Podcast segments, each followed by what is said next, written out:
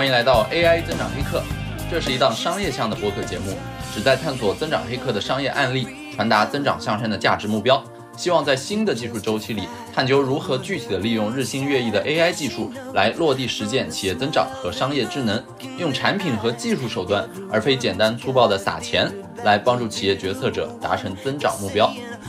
本期节目呢，是我在百姓 AI 和得到高研院联合举办的线下沙龙中做的一场将近一个小时的分享。那我聊了聊这两年创业经验给我的启发和失败的复盘，并且分享了我为什么想在现在 AI 技术浪潮的早期重启增长黑客这个 IP。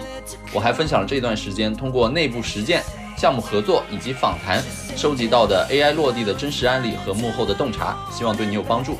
那这本来呢是一个带 PPT 演示文档的分享，因为播客无法展示 PPT，所以呢我把 PPT 截图内容发在了 Show Notes 的展示区，给各位可以对照截图来跟随我的演讲进度。另外呢，完整视频我已经上传到了我的油管频道，那访问入口也可以在 Show Notes 看到。欢迎对这个话题和商业方向感兴趣的朋友随时联系我。好，那下面就是本次分享的音频版内容啦。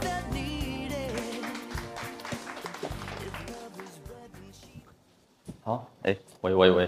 那个谢谢福姐给这个机会，今天来这儿给大家做这个分享啊。呃，我今天看了一下，原来以为是有百姓 AI，还有得到的朋友，然后今天因为听说是得到高研院出去了嘛，然后看了一下现场，好像确实程序员比较多，就看 看看得出来，对，所以其实我也挺喜欢的，特别是程序员多的话，我可以多讲一些这个稍微深深一点的东西啊，那个认知普及层面就可以讲的少一点了。呃，今天。呃，上来先讲一下，第一次听范冰冰名字的话，你可能会想到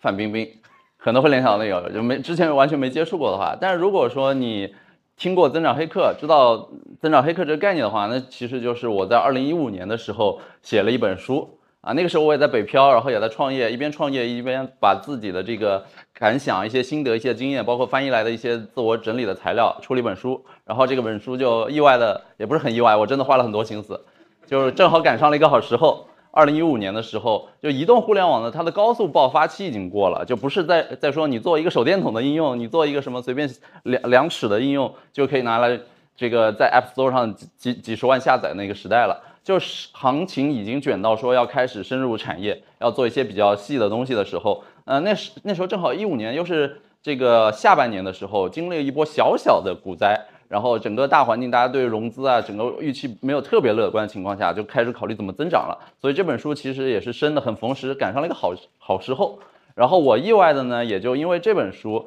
呃，开始获得了一些行业的关注，然后参与一些活动，然后有一些人请你拿一些 title，总之就是开始因为这本书飞升了，整个就有一种凡人修仙开始飞升的感觉啊。这个就不用拍了，ego 太大了。呃，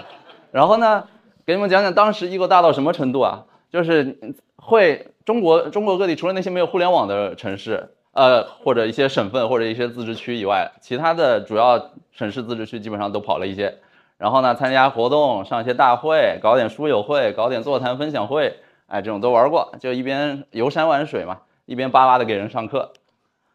然后呢，也经历过很多事儿，比如说确实见了一些世面啊，就像在那个故宫旁，离故宫大概只有一两百米距离的一个。非常隐秘的四合院里，跟一些天龙人，就是跟一些你们不太接触得到的一些人讲一些东西，然后接触他们的世界，然后参观了一些东西，然后包括像什么北京，北京有什么国家会议中心，有最大的那个场子，最 ego 最大的时候，一周上了三次，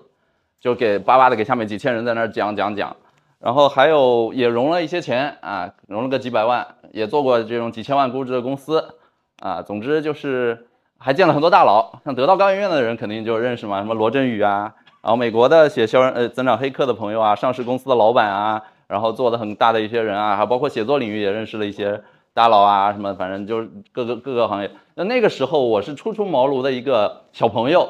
我对于这样高高管大佬的世界是没有太多接触的，所以呢那段时间我就随便要去这种场合，我就随便三里屯太古里的优衣库买件 T 恤就穿过去了。然后就跟这些大佬合照的时候，就穿着这样的衣服，啊，就就整体上赶上感觉上就穿着这样的衣服，就整整体感觉就我比大佬还要大佬，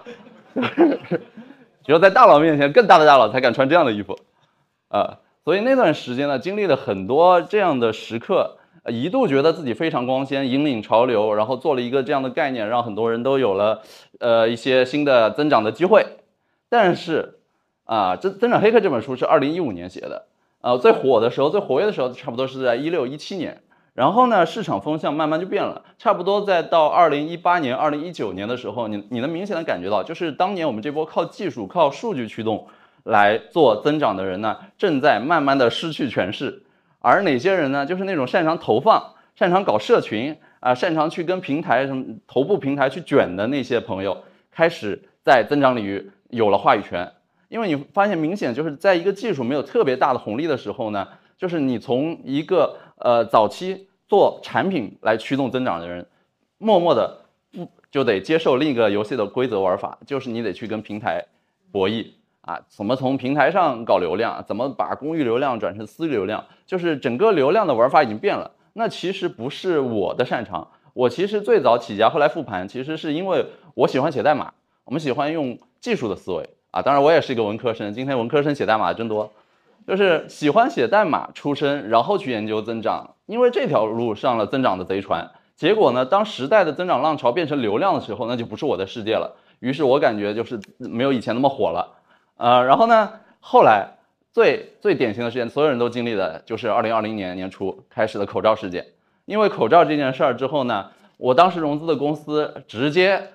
当年就春节前谈好的生意，所有的生意都黄了。就我那家公司，当年春节前已经谈好了什么出行类的公司、旅游类的公司，还有一些大的周期比较长的公司，你会发现就是受口罩事件影响特别大啊，出行旅游反正就直接死掉了嘛。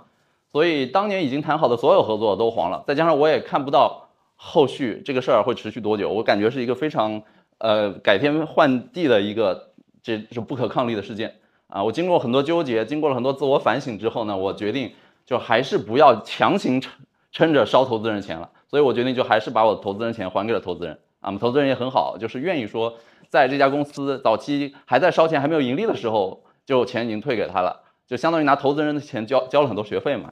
呃，当我二零二零年年初成功的把钱还给投资人之后呢，有段时间啊也解散了公司啊，回到家里之后呢，经过了大概两三个月比较比较萧条，然后自己心情也比较不太好的时期，呃，在这个时期我就开始自我反思，前几年我那么火这么光鲜，到底是不是我的原因，还是时代流量的这个红利，还是整个大环境大趋势的原因？后来发现我真的就是运气好。啊，我入行的时候也是因为当年写博客时代啊，可能就跟建说他们认识的那个博客时代啊，靠这个东西呢，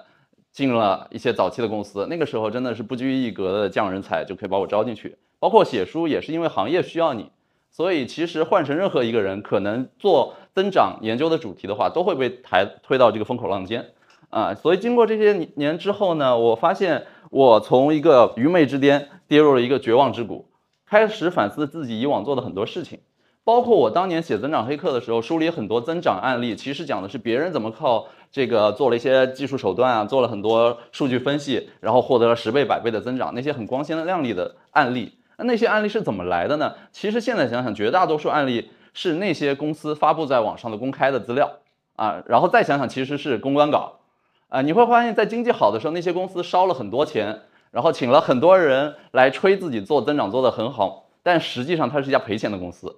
在上市之之前，你出来吹怎么吹都是对的，然后有一帮投资人、一帮媒体来帮你一起鼓吹。但是，一旦上市之后，我们看看财报，你破不破发？你上市之后半年，你的股价还能维持你原来的样子吗？你上市之后，大家看你实际是不是一家赚钱的公司？你会发现，可能绝大多数的公司在那两年就是吹得很好啊，实际不是一个符合商业逻辑的公司。所以，呃，刚才刚才那位朋友就是前前一位老师也提到嘛，就是普罗米修斯，我一度觉得。我是像普罗米修斯一样在天神盗火，就是那些那些人产出的好的案例，我帮你们收集过来了，然后通过书，通过各种媒体奉献给这个行业，然后让大家一起让你们的公司获得增长。我觉得我在天神盗火，但其实后来想想，我在讲干道书，就是我拿到的案例，我分享出去的都是别人希望我来帮他们传播的啊，未必那么真实，但是呢，就是借我之口帮他们吹嘘一下，达成他们的目的，而我其实一个是一个工具人，是一个被利用的这样一个角色。所以当年还有一个很流行的说法嘛，就是要爆炸式增长、闪电式增长、十倍增长。还有一本书叫就是 Bliss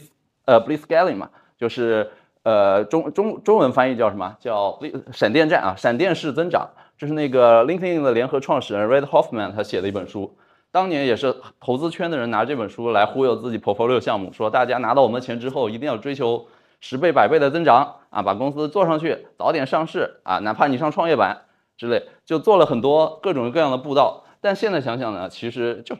就是一个啊被时代推上浪尖，然后帮别人说话的一个工具性的角色。这是我那段时间对自己的一个定位的深切的反思。所以在口罩的那几年里呢，头一年我从一段时间很焦虑、很迷茫，开始做自我心情的整理，去做了很多过往的梳理，包括也是整理自己的笔记啊，整理过往就是翻一翻自己一直想读的书。那这段时间我其实经历了一些心灵的进化吧，比如说我做了一些工具，帮我去翻译那个时候中国大陆还没有引进的一些出版物，比如说《纳瓦尔宝典》。哎，这本书有多少人知道吗？《纳瓦尔宝典》啊，这本书你们知道？比如。就是你们现在举手的，就是我当年增长黑客有多少人知道举手的？然后呢，这本书我帮出版社也做了很多引进啊、翻译校对的工作。然后你们如果真的知道这本书，回去翻翻这本书的推荐语也是我写的啊，推荐序最前面是我写的。就是这本书当时救赎了很多，而他帮我想想清楚了，就是一个人在怎么靠独立个体，不依赖一家风口浪尖上、趋势潮流上的公司。啊，然后借助各种各样的杠杆，以及怎么去获取内心的平静幸福，这本书当时帮到我。然后包括还有一本，就是有一段时间我在研究自己以往信息工作流，啊，就是信息输入、信息输出。然后有一本书叫《How to Take Smart Notes》，啊，卡片笔记写作法。啊，后来那个刘少南和刘白光他们还靠着这本书的方法论，啊，依托他搞了一个 App 叫小报童，呃，对，Flomo，对，用 Flomo 去做。那当时少南启动 Flomo 的时候，就是看了这本书。然后是我用我写的工具帮他把这本书翻译出来，然后给到他。后来他们这本书上市之后嘛，有 Flomo 的那个优惠码呀、联名营销什么的，也是我我帮帮他们提前想好怎么去玩这一一整套的战术。然后包括口罩那几年心情很不好的时候，我又开始接触音频啊，我会听一些播客，同时我自己也会做一些播客啊、直播输出。因为封在家实在闲得蛋疼，实在没事儿干，游戏也打腻了，所以就干脆。把自己以往的一些复盘、一些想法、一些深刻的自我检讨，拉个群，咱们朋友一起直播聊一聊呗。我也不带货，我也不图从你们那获得什么，我就纯输出，纯纯一个人干讲。然后讲着讲着，发现时长足够，能够录一期播客，所以就开始做一些个人的这个播客频道。所以那那几年吧，接触了各种各样的自我整理的东西，当然也接触了一些行业，比如说 crypto，那个就不在今天讲了。对，然后通过那几年折腾之后呢，我做了一些事情。啊，我也做过翻译的工具，我做，我，但我做的不不是基于现在这个 OpenAI 的工具啊，我做的叫基于 DeepL，不知道你你现在还有多少人知道了？因为 OpenAI 出来之后，DeepL 已经没有光环了。啊，我差不多在二零二呃二零二零年的时候用的是 DeepL，那个时候它它号称是全球这个翻译 AI 里面服务呃服务商里最头部，全球最顶尖的。你如果去翻它官网的话，你会发现它的翻译效率，不管是效率，还是准确率啊，还是什么，都是碾压 Google、碾压腾讯翻译、碾压其他呀什么那些平台的翻译工具的。所以当时我我找到这个工具之后呢，我是希望说它能够帮我在读书的时候提升一些读书效率啊，因为中国大陆进口海外的一些新书的话，通常来说都会延迟最最快半年，最最慢可能两年、三年，甚至不引进。那那个时候亚马逊每天有很多新书。呃，我会去亚马逊上找一些我感兴趣的书下下来看。但如果纯英文看的话呢，就是效率有点低啊，不是，毕竟不是母语嘛。我在想有没有办法说直接白嫖这个 DeepL 的 API 来帮我看书效率提提升。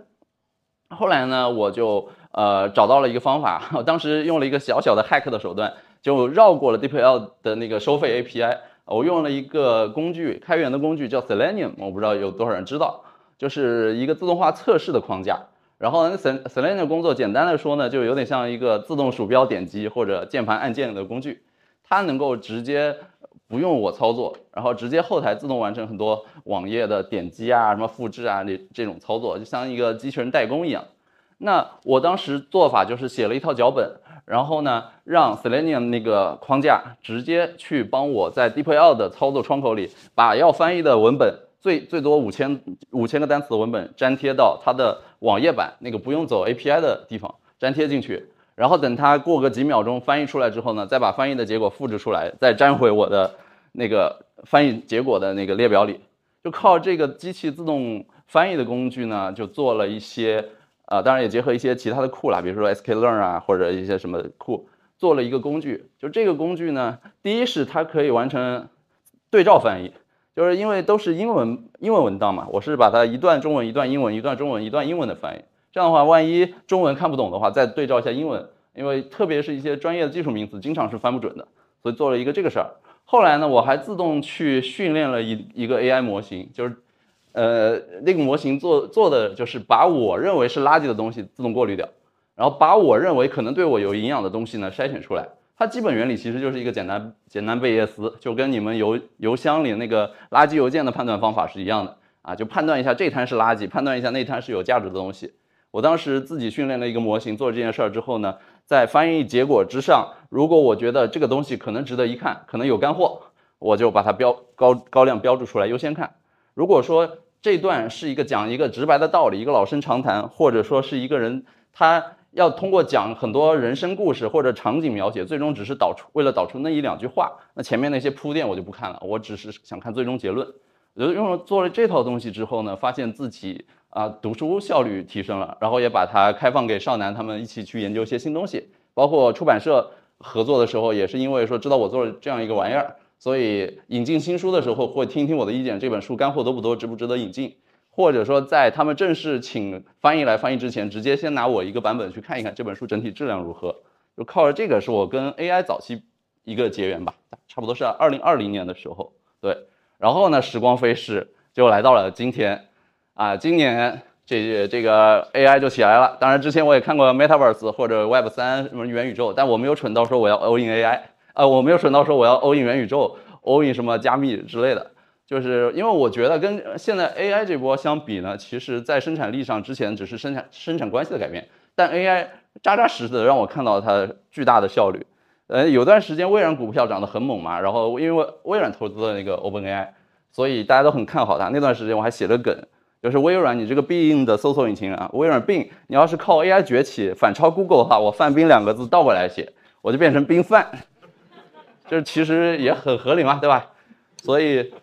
当时看到这样一个趋势，真的觉得有很多可以玩的东西，所以一直在研究这个东西，也会有很多畅想，也会跟各种朋友去讨论它。我们有很多小圈一起拿这个东西打趣，啊，有很多好玩的东西。就是在 OpenAI 做这个东西之前呢。我其实当之前的所谓大语言模型，在今天看来可能只是小语言模型或者微语言模型。以前我们说一个人说话没逻辑，只会重复别人，只会当学舌鹦鹉，我们就可以说你你就是个大语言模型。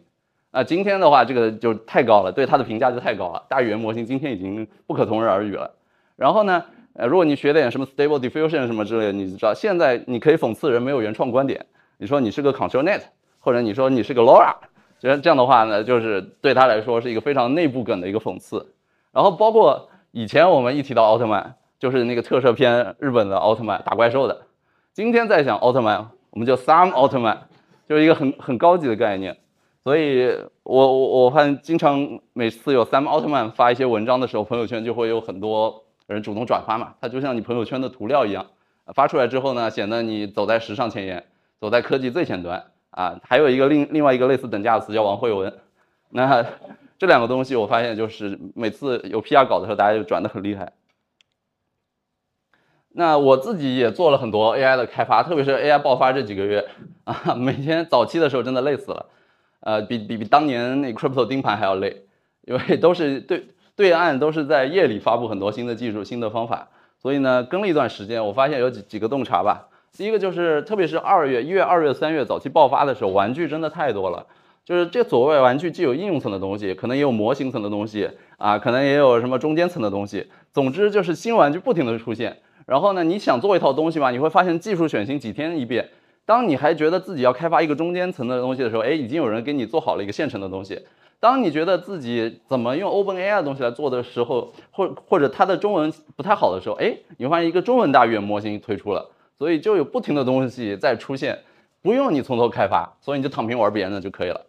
呃，然后呢，还有就是你会发现，如果想做一些商业型的 AI 的这个 AI 应用的话呢，它的壁垒又脆又薄，就绝大多数可能早期你看到都是一个套壳的东西。如果真的开发懂的话，就知道，基基本上就是一个套壳嘛，做一个前端 UI，甚至你都不需要做一个网页 UI，你直接放在一个什么电报或者放在一个 Slack 上，就变成了一个可以用户交互的一个界面啊。它的开发成本是很低的啊，然后基本上你套个壳就敢拿出来收费，搞个订阅制或者搞个年度订订阅之类的。所以我们发现做这种特别薄的护城河特别浅，以及所有人都在卷的东西的没有太大意思啊。最后卷到就是很多开发者开发一个套壳应用，比的就是谁先出这个夜间模式啊，谁什么对于中文和英文之间有没有一个空格这种语感，在卷这种没有用的东西。对，所以我说我自己也不开发这个，我也不想商业化呀，我就玩别人的就好了。呃，后来还有就是随着这个东西关注的越来越多呢，肯定是监管，监管也成为了一个很大的这个红线嘛。所以，呃，国国外的这些呃 OpenAI 做的东西啊，在国内其实是受监管管控的啊。早期因为在蛮荒的蒙昧时代，你做一些东西，呃，可能还有点亮。那后续的话，就是动不动就封一片啊，或者说不允不允许你再提，这个很正常啊。所以为了咱们国内数据管控这个风险呢，其实尽量少在这个明面上用国外的东西。那国内呢也会做很多这个大大语言模型，但是早期你看像像百度什么发布会一开，然后股价就跌，大家就觉得他们是一个 PPT 驱动的 PPT 产品啊，有很很多各种各样的测试下来，就是根本不懂中文，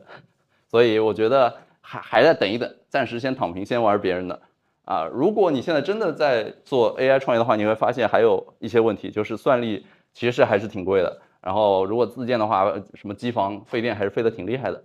那如果要用第三方调用别人接口的话呢？那可能那个 GPT 三点五接口还有 API 还有使用限制，什么四零九六个 token 的字符你才能用，所以很很长块的文章想输进去就很难啊。所以我在等更多的这个中间商或者融了钱的人愿意烧钱让我们来用，就暂时先躺平用别人的。总之就是早早两年一呃早两个月的时候，一月二月的时候，我天天在卷开发，天天在熬夜想写点好玩的。到三月四月的时候就。你们你们呃醒来看看有什么新东西吧，我就躺平。然后到最近几个月，我就基本上不卷开发了，我们卷另外一个东西了。卷什么呢？啊，卷的是这个，就是明显感觉到 OpenAI 的这波东西的增长呢，很像当年增长黑客那个概念增长。什么意思？就是它以最快的速度成为了 C 端，呃，涨到一亿用户量级最快的一个应用。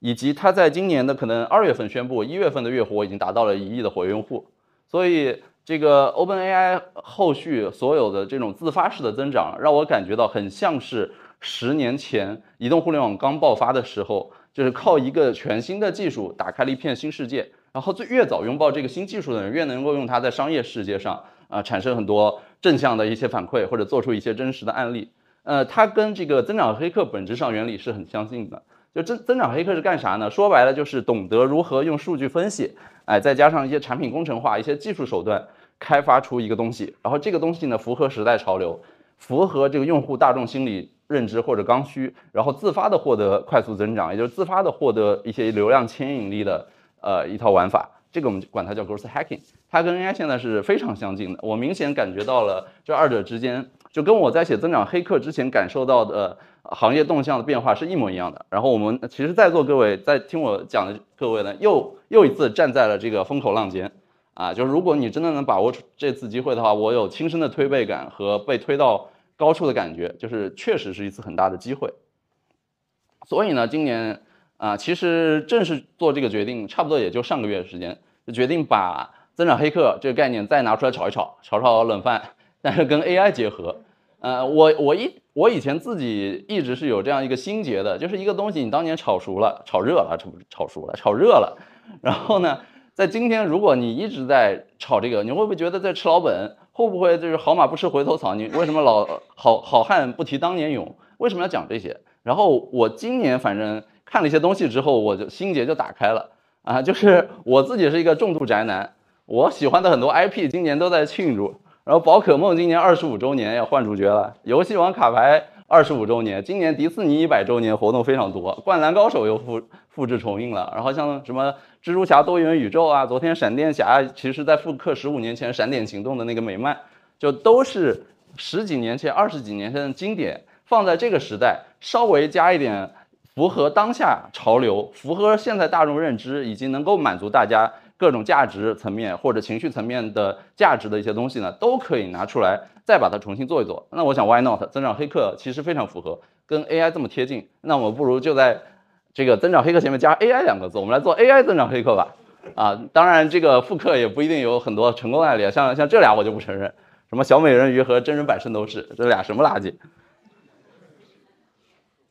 啊，那。既然要把玩过的游戏再玩一遍，再复刻它一下，我首先要做的事儿就是我们思考一下，我们上一波成功所谓的小小成功，到底成功在哪儿，以及哪里做的还不够好，先做一轮深刻的自我复盘。那今天就是跟大家分享一些我我复盘出来一些什么东西呢？首先上一轮做增长黑客的那件事儿呢，比较成功的点，第一个在于说我用了可就是某种所谓的要开源思维吧，就是李小龙说的 be water，就是你要足够开放。你要足够的给出大众足够多的价值，以及甚至认主动认可被白嫖，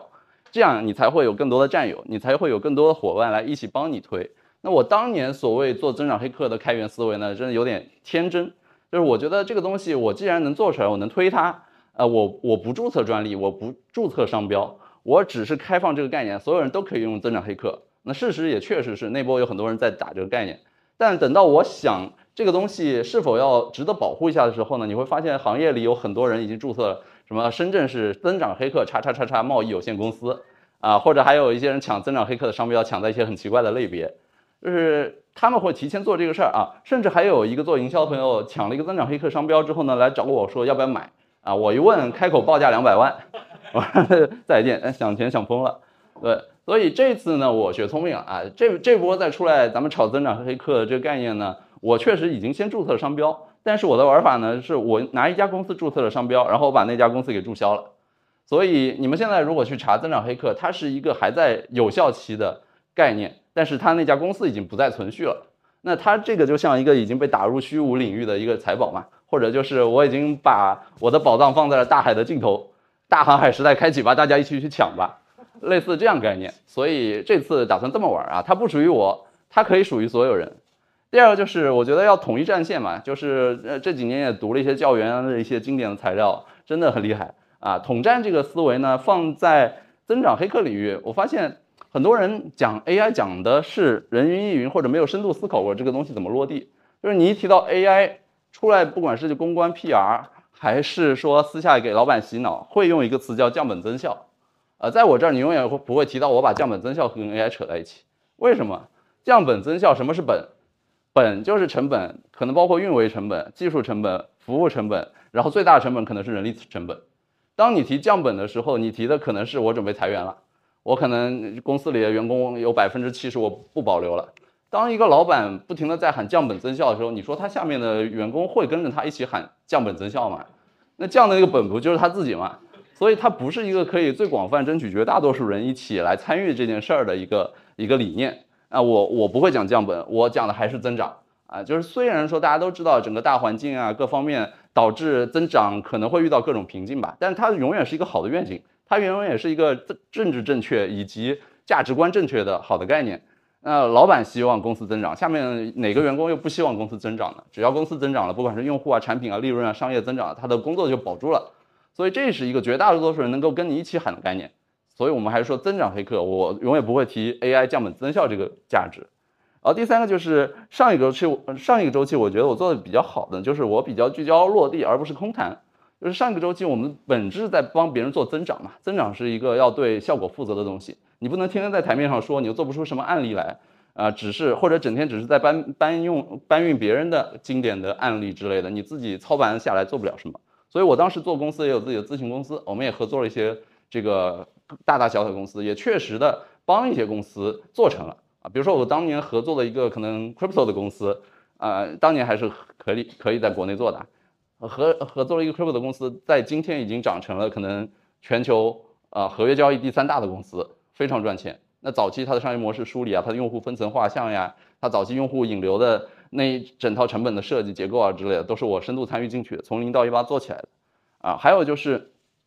当年其实是比较蒙昧的状态，是没有标准的。那我们就创建一个标准嘛。比如说中国版的增长黑客是什么样的，我们要定义它的概念。然后当你出来讲增长，什么是好的增长，什么是不好的增长，什么是虚荣指标，这些都要首先提出来。包括像 MVP 啊、像 ARR 这些模型啊，都是硅谷最早提出的。那在中国落地的话，哪些场合适用？怎么运用在你现实的商业经济工作中啊？其实都是需要跟中国的国情结合的。所以我们当时围绕这个东西的影响力，做了很多具体的概念落地啊，还有一些标准的制定啊，包括也成立过这种这种小的协会组织。那说了很多做的好的东西之后呢，我其实更想复盘自己怎么失败，有哪些不好的地方。我觉得今天可以大家分享出来的有这几点啊。第一个点就是当年实在是太年轻、太幼稚。太迷信于别人附加给你的成功准则了，别人会告诉你说啊，你融资上市了，我们庆祝一波啊，你这个公司做得好，然后被收购，我们可以庆祝一波，你写本书庆祝出庆祝一波，你办场活动有两百个人来听，或者有二十个人来听，庆祝一波，就总之就是外部会给你很多的标准，让你觉得自己成功了。但其实你想在今天看来，每个人应该经历了那三年之后。对自己内心的探查，对于一家什么是合理的好的商业公司，都有了一些新的感悟吧。那在今天这个时代，可能我我反正我联系了身边很多朋友，真正想做一些事儿，以及找到好的探索路径的，都不是那种像打了激素想迅速催熟的，呃，甚至都在讲我们不拿投资，我们这次就把它当成一个生意，先慢慢的、轻轻的好好做起来啊，不再会被外部这种推着想给你塞钱的投资人所迷惑啊，都是尽可能的自己。做一个自己内心真正想做的事儿，呃，第二个当年做的不够好的就是我太 to B 了，因为增长黑客这个概念太 to 企业级，太赚钱了，所以来来赚钱的公司，你给他做个演讲，做个培训，做一个深度合作，绑定个半年一年，那个钱收的还是可以的，因为有了这个比较好的呃营收利润变现的玩法，所以其实不太需要去做什么社群啊，然后参与各种各样的活动啊，然后跟这个大大小朋友打成一片啊，就就不需要。这这这样的感觉，甚至因为当年那本书出的时候还没有私域私域流量这个概念嘛，啊，甚至连微商这个概念在当时在我们看来都是还没有完全接受，都觉得是是一个不那么上台面的玩法，所以都是就是会有某种莫名其妙的 ego，然后导致你不去看很多后续留后手的玩法，所以这个是当时没有做好的。啊，第三个叫做当年做增长黑客的时候做了很多离钱很远、见效很慢的事情。啊，因为当年增长黑客讲的这个所谓的技术和数据呢，最后你发现卖给很多 to B 企业的那些公司的时候呢，他们会采购一套数据分析工具，但数据分析这个东西，它是一个非常后验的，非常需要决策层的这个眼光、格局、视野的。就是当你采购一套数据分析工具之后呢，你下面人会不会用？会用正确的数据买点，正确的产出数据回收之后，还要正确的分析清洗，得出结论，然后还能指导你的下一步商业工作。它不是一个直接帮你赚钱的事儿，它是一个离钱特别远、链路比较长，然后从你采购工具到实际产出结果，可能得半年一年的事。这就导致离钱越远远的事情，它的传播、它的推广、它自发获获客的效率都会大大提升。它不像 AI 今天这一波，就是我们随便，不管是决策层的人通过 AI 能够获得启发，还是下面。执行层的人通过 AI 能够提升效率，都是能够快速见效的事儿，所以这个是当年觉得没有很好，但今年呃今今天这一波借着 AI 我们可以把它做好的事儿。还有呢，就是当年太注重增长，就只看增长啊，因为呃做技术或者做写代码出身的会莫名其妙的有一种优越感，就觉得我会写代码，你只是一个 CMO，你会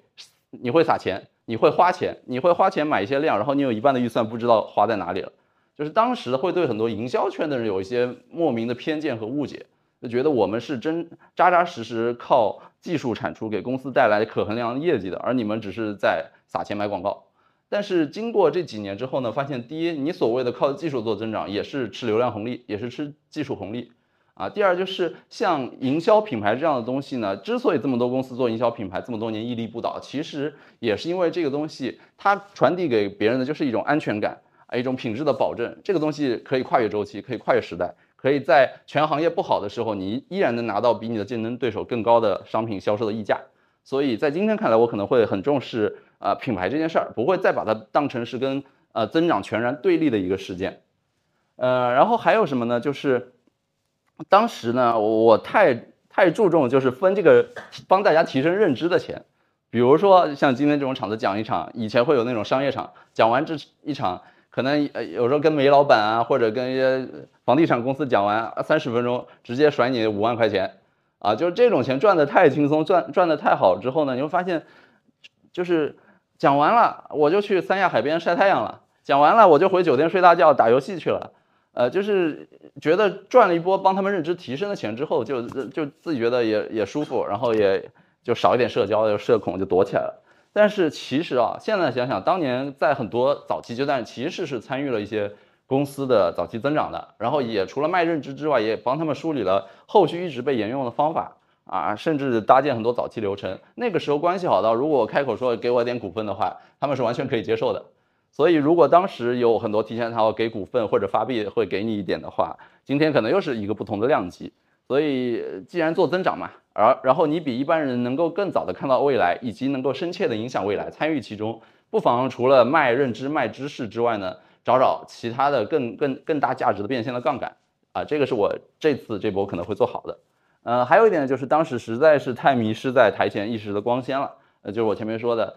在大会上讲完一场之后，我真了不起，然后回酒店打游戏，就自我一种满足。但其实呢，没有忽略，比如说经济周期不行的时候，比如说你的客户不认你的时候，比如说来到了一个流量时代，你的竞争优势在哪儿？这些都是之前没有想过的后手，也就是所谓什么第二增长曲线啊，或者一个新的增长点，就是没有做好，没有承接好啊，这一波可能就不一样了嘛。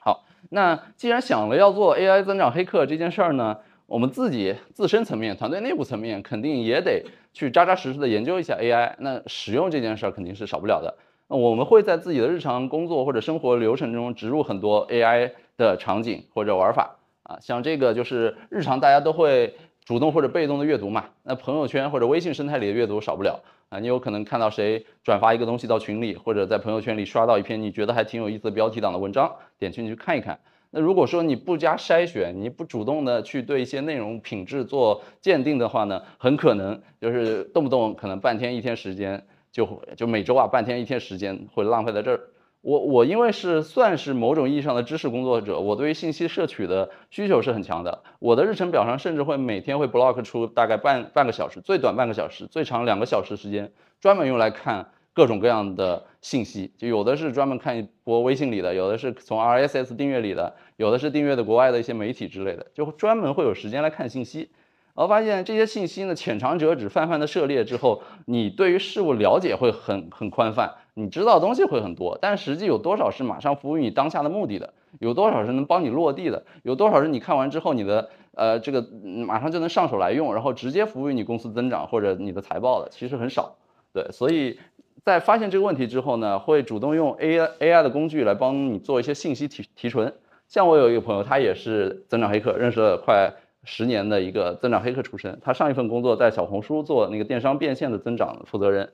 他出来创业之后呢，做了一个工具叫会读。这会读比较聪明的是，它也是一个有目前是一个套壳的应用，但它套的壳呢是在微信生态里。你可以理解成就是它它是微信一个文件传输助手版的一个 Open A I。啊，你日常在微信生态里看到一篇什么文章之后呢，随随手丢到会读的这个企业微信账号上，它就会调用后台的一些技术来帮你做这个 summary，就是做摘要，然后帮你做翻译，然后帮你做一些基本内容的梳理。最后就是你丢一个文章，你不想看，或者你要预判一下这篇文章值不值得看，转发给他，他就告诉你这篇文章到底讲什么呢？归纳如下，把这篇文章核心的一二三四五个点列出来。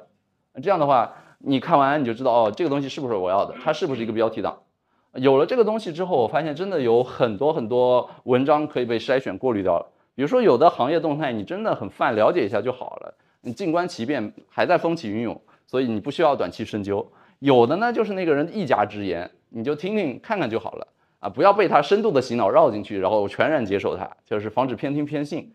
那有的呢，看起来是一些 title 很大的人在跟你高屋建瓴的讲一些东西。然后其实让 AI 归纳总结一下，就是一些大道理、老生常谈，套上他最新的一些案例。有的呢就是纯粹大众媒体的波动情绪，然后需要剔除很多主观偏见、很多拨弄你情绪的东西，然后客观的看那个文章内容的本质。那还有的就是纯标题党，点进去居然是社群卖课、带货之类的，这种东西就直接不看。所以它这个玩意儿帮助我就是过滤了很多信息。呃，我们还有一些东西，像在前两年。在 Web 三在元宇宙还很火的时候呢，呃，我我们有一个小小的投资研究团队，我们这个团队会使用一些工具，比如说当时用的叫 Google Data Studio，啊，现在已经改名叫 Looker Studio 了。就是一套谷歌出的数据从数据清洗到可视化的工具。我们自己用 Google Data Studio 做了一个每周的报告，通过这个报告去分析一级市场上各种加密领域一级市场投融资的情况，然后它的这个板块的分布啊，然后就是说一个好玩的，上周拉这个数据的时候，顺便看了一眼，就是最近的一周 Crypto Funding，就是加密的融资领域里，你去看主打的板块或者行业，有一半半壁江山以上，这个这个片红的是 AI，就是 连 Crypto 的主打的。那个能融资的点都是 AI，剩下一些 crypto 原生的东西，像 payment，像像支付啊，像挖矿啊，像什么的，都已经是很小的板块，都已经很难靠这个故事能够呃融资了。呃，然后像 OpenAI 这套东西出来之后呢，我们自己在 Looker Studio 里面加了一个 summary 这一页，然后它是可以直接去在 Google 的那套体系里调调动 OpenAI 的各种 API，然后去帮你做整个报告的梳理总结的。啊，以前我们可能需要报告每一页都看，现在如果时间赶的话，看一下前面的 summary 这个东西，啊，反正也是熊市嘛，就随便看一看就行了。对，然后呢，今年我还在参与一些事情，就是参与一些朋友的在正在打造的 MCN 播客的 MCN，呃，这个播客 MCN 叫做宇宙电波，这个呢是几个女性好友他们一开始攒起的一档播客，这个播客现在可能是。中文播客领域，呃，带货效率最高的一个播客 MCN，啊，也是被各种平台头部推荐。那我给他们会做一些增长的服务，同时我也把自己签签约卖到了他们旗下。我的播客也会跟他们有些合作。呃，我的播客叫冰镇电波啊，会日常聊一些身边的朋友，大家一起探讨。那我们在玩玩的过程中，为什么我们的增长会比同行那些做播客做了五六年 MCN 可能增长更快，离钱更近，变现效率更高？其实我们一直在尝试用最新的方法，以及自己定义流程价值的标准。呃，像我们产出内容的时候，我们会分析一些竞品的节目，就是有一些竞品节目呢，它看起来数据很好，一方面可能是平台在推它，另一方面就是它真的能聊出有价值的东西，有干货。那我们怎么去定义干货？每个人千人千面，可能对干货的理解是不一样的。我们做了一件预研究的事儿，就是会把它丢到各种各样的这个是 Chat GPT。不好意思提了这个词儿，像 OpenAI 套壳的一些东西里面，然后让它来帮我们做筛选。我们会一些问问问一些问题啊，当然我们是先把那个播客的音频抓出来，丢给阿里这个月刚刚开放公司的叫通义千物啊，它识别率还是挺高的。我们丢给通义千物变成文字稿之后呢，啊拿到什么 ChatPTF 这种第三方服务里，就直接提问，问这个文字稿说文中有哪些反常识或者有尖锐态度的观点，请你帮我列出来。然后他就会蹭蹭蹭告诉你，啊，这个原文里有哪些。然后我说还有不重复的吗？如果有的话再来几个，如果没有就告诉我没有了。他还会蹭蹭蹭再给你几个。我会一直持续问这个问题，直到他告诉你没有了。然后你会发现，就是那些最头部啊，影响力特别大、大家口碑特别好的节目，通常来说，它的这些有意思的点、一些反常识或者有态度、尖锐态度点会列的特别多。而那种播放量不怎么高的、纯陪伴性质的、也不太有传播性的东西，能够列出来点就特别少。啊，甚至有的节目从头到尾都是老生常谈，不会出现任何一条。啊，这个是我们在做内容打磨研究环节在做的一些测试吧。当然，我们还在做其他一些呃基于 AI 的内容中台的开发，以及新招了一个 CEO，CEO 在美国也是 AI 背景，一个在美国做数据做 AI 背景 CEO，回到中国做播客 MCN 的老大，背后有什么好玩的，大家可以关注一下。嗯。呃，另外就是我发现我们自己，我们身边有也有些朋友在流程上植入很多 AI 相关的工作，像我刚刚说的之前服务的一个加密交易所，呃，这家公司六月十五号刚说自己推出了一个分析机器人叫 TOS GPT，啊，就是用这个东西通过对话交流的方式，让 AI 来帮你做技术分析类的事情，啊，以往可能技术分析或者基本面分析是两个派别，那有了这个 ChatGPT OpenAI 之后呢，有很多可以去。帮你快速的让二者融合的玩法。啊，未来可能 trading 会有很多你你目前已经看不到的一些新技术，当时到时候出现。啊，然后包括像图书领域，刚才也有嘉宾分享嘛，就图书行业未来的一些畅想，我告诉你这不是畅想，已经落地了，就是中国很多很大型的头部公司，不管是出版公司、出版社还是营销服务公司，都在削尖脑袋钻进来，想看看怎么玩。当然目前还没有一个特别成功的方法论可以拿出来分享，各家都是自己在探索吧。就这个呢，呃，应该可以说吧，就中信出版社，因为这也好几，就中信现在已经搭建了这样的团队，然后正在做 in house 的，在在基于这项技术在做一些事情，所以未来可能很多行业正在默默的尝试啊，如果你不躬身入局，不在里面的话，可能你你可能会畅想，当然不是 diss 你，可能会畅想，但是如果你真的扎扎进去，利益绑定，能通过这个放这个赚钱，你会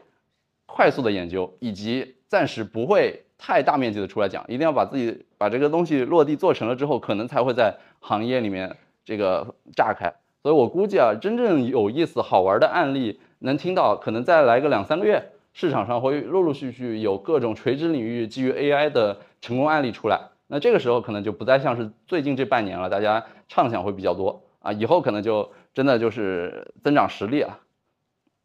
好。那再讲一讲一个环节，就是我目前通过我自己开发以及跟我合作伙伴落地一些项目过程中，我们发现，如果要在国内落地 AI 的话，有哪些关键环节？目前看是有四个环节，我觉得是最重要的，要首先啊考虑，然后它重要性依次是降序的啊。第一个最重要的事儿肯定是合规了，就是你在中国做所有的生意，第一点肯定是合规。呃，像前两天那个网传一张图，就是三六零周鸿祎他们发布三六零的安全大语言模型，你会发现它主打就是一个安全，它把安全做到了极致，还有好几步的审核，人工审核、网间审核，然后它十分钟更新一次敏感词服务，啊，然后它它既有大语言模型，也有自己的小语言模型的这种判断输入输出，总之就是主打一个安全，啊，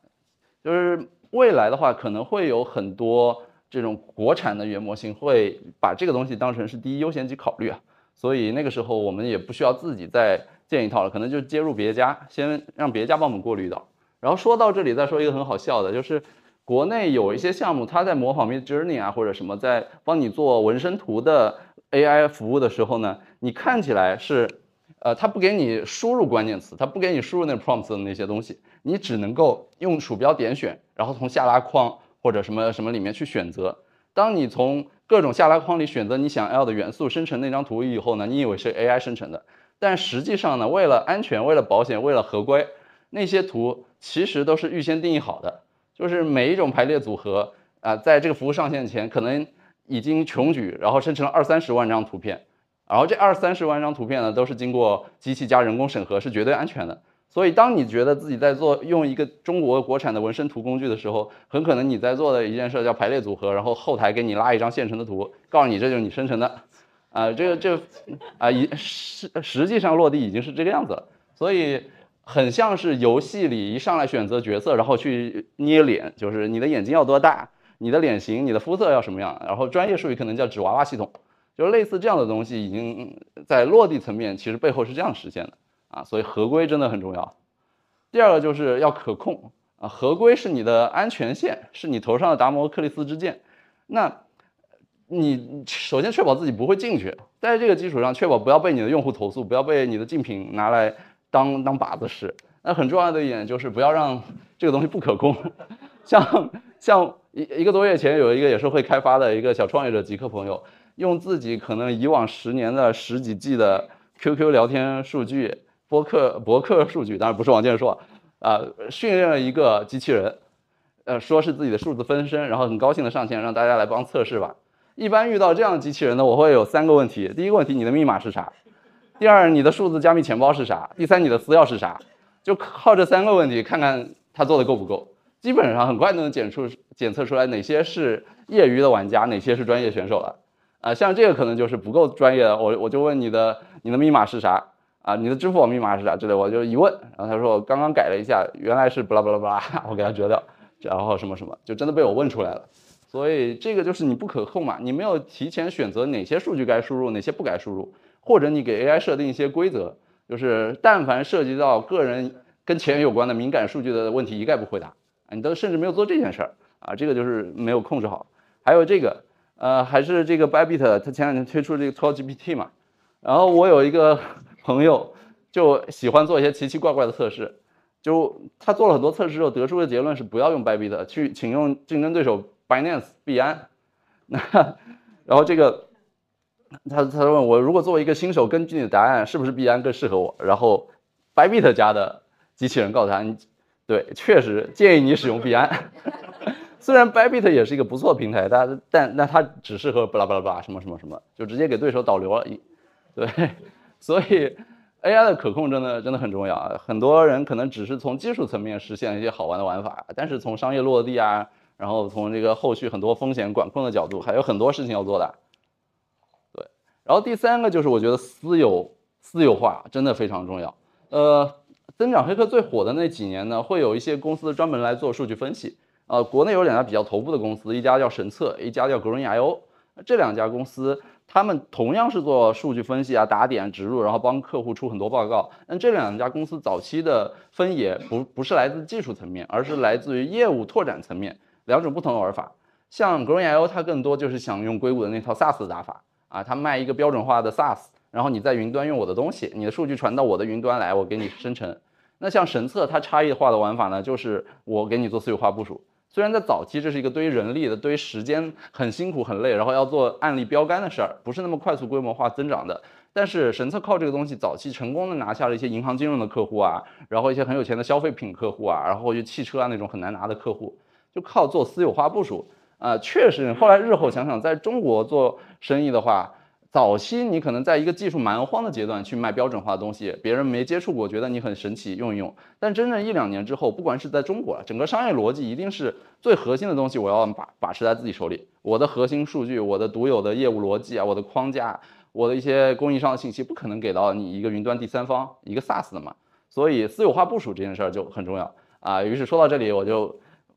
下下周跟那个建硕聊的时候，我要聊聊你们做这个 Chat 到底是怎么想。就是会不会做私有化的事儿，还是单纯想白嫖我的数据？呃，那 私有化部署这件事儿呢，其实三个很重要的点的好处啊，第一个就是安全嘛，比如说数据不不出库啊，加密传输啊，白名单；第二个就是可以稳定，比如说访问稳定啊，什么什么的；还有就是很可靠啊。私有化部署未来，我我个人觉得，在 AI 创业方面，如果你没有想法的话，你自己做得好，你可以试试这个领域啊。这个是它是在我看来一个比较确定的方向，不是那种呃很很薄的那种一。换个皮的应用层，它是真的要深入业务、深入客户去打磨客户需求，然后去做很有护城河的事情的。那像我现在合作伙伴里也有做私有化部署的，呃，我会我拿我问他要了一些资料，各位可以看看已经做到什么程度了。就是最底层的话，可能就是 IDC 私有云；再往上的话，可能就是模型层啊；再往上什么业务层、数据层审计，然后最顶上就是交互层或者 API 或者插件这种花活啊，就是已经做的非常。落地非常符合企业需要，你拿这个东西做一个 deck，然后 pitch 一下你的大客户，很快就可能就能卖一个很好的价钱。所以啊，这是大模型部署，以及像像知识库啊、什么向量库、embedding 啊这些东西，就是有很多很多的服务或者封装之后呢，你可以用非常在国内非常合规啊，甚至可能性价比比较好的方式，直接去对接客户去卖起来了。那在这个过程中，你积累更多对于 AI 开发的手感，对于商业的理解，就是直接跟钱走得近，你会做事儿更有效率或者更有目标感。对，这个是我个人觉得私有化很重要的一点啊。啊，对我还问他要了一些案例，但因为太太早期也太隐秘，所以直接脱敏给大家分享一下哪些行业、哪些头部公司已经在对接 AI 私有化，做自己内部的知识库或者自己。私私下的公司层面的大模型了呢，有一个国际顶级的医药集团，名字不能说，但反正两个字一说，所有人都知道，你圈外人你也知道，就是开始做智能机器客服机器人了，自动帮你汇报写邮件，自动帮你做内容供应链的管理，比如说各种票据啊、账单有没有出库，直接问一下，他就告诉你这个票据出库了，或者那个东西还没有到达，啊，然后包括做内部的商业智能系统，帮你全网抓公众号啊、抓网站论文，然后帮你做归纳摘要。对这个是医药集团，然后像一些大学、一些非盈利机构，像大学的话，有一些学科它其实是信息量啊，还有信息更新速度以及准确性要求很很高的。那像有些学科，他会来要求合作，然后对接这种马恩大全集，就是说我有一个很多数据库，甚至页面上呃市面上商业场所不可查，只有在中国大学教育机构里才能拿到的一些独占的资源，请你帮我把这个东西融进大模型里，然后我们提供给教学者。提供给老师，提供给教授来做科研啊，这个也还还要得专网专接口，还不能轻易的流出去。对，还有什么呢？还有就某些国际顶级车企吧，就汽车制造业，它其中涉及到一些很复杂的汇编层啊，一些什么东西，包括指令集之类的东西。那已经开始结合 AI 来做数据标注了。那这这也是很多公司内部正在尝试的方向。对，所以拿这三个案例给大家讲一讲吧，就是能玩的事儿很多。最后一个很关键的点呢，叫便宜。如果你真的正在做 AI 开发，你就会发现成本还是挺高的。呃，虽然看一下那个维基百科，好像整个扒下来只要四万多美金，但是怎么说呢？就是你如果公司层面更多、更大量的数据以及频繁更新的数据，流入流出量、写入写入写入效率要求特别高的数据，它是不够的。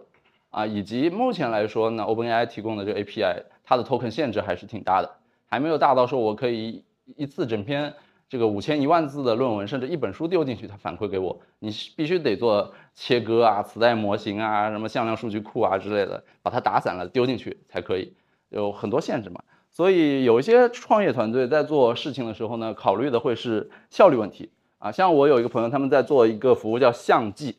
啊，大象的象，寄语的寄，它的域名就是相记点 AI。我说这个域名好啊，就是你公司倒了的话啊，就是虽然不吉利，你万一公司做不下去，你这个域名可以卖给什么 Camera 三六零啊，或者什么美图秀秀之类，想想做图像的公司，就天生就是相机点 AI，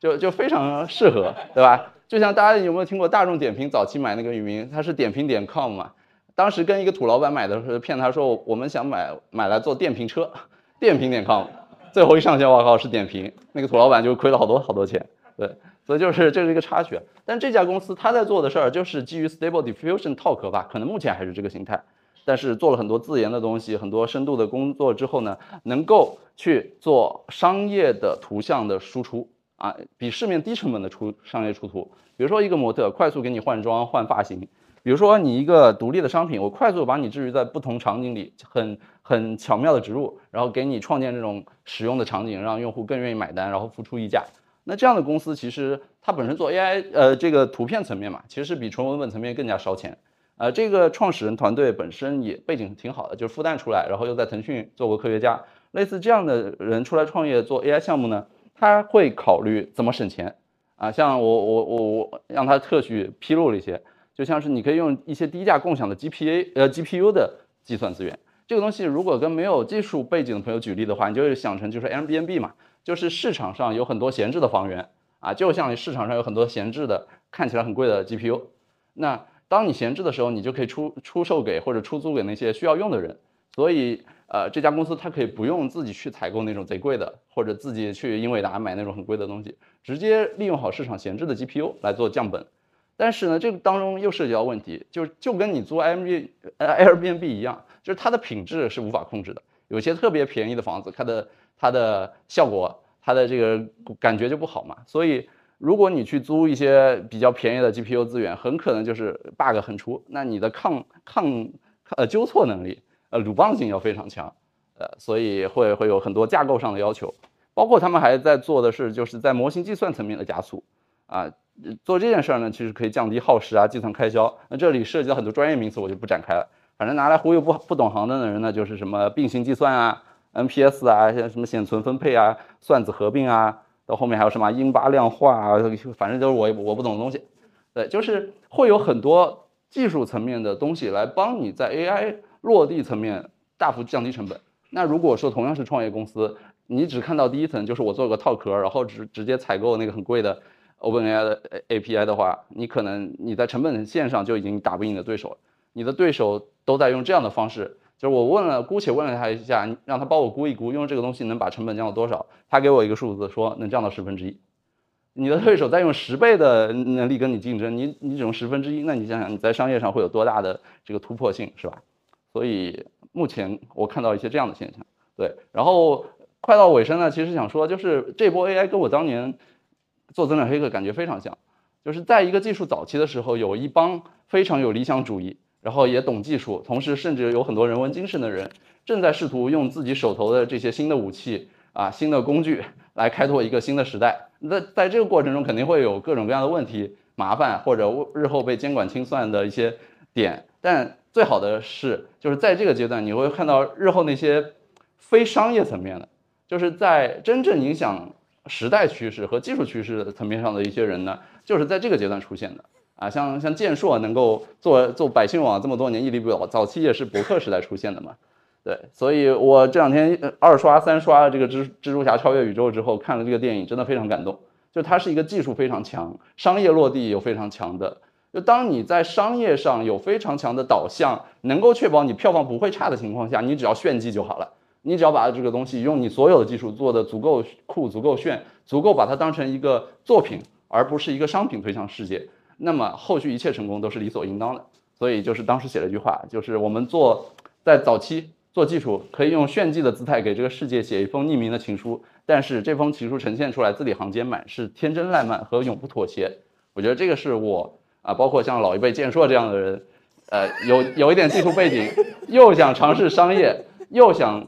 有一些人文情怀的人，真正很想追求的一个境界。对，那以上就是我所有核心分享。那后续如果说各位想在各种层面有合作、有好玩的事儿啊，有商业拓展，那欢迎欢迎找我。啊，后续我们一起来搞一些事情。好，谢谢。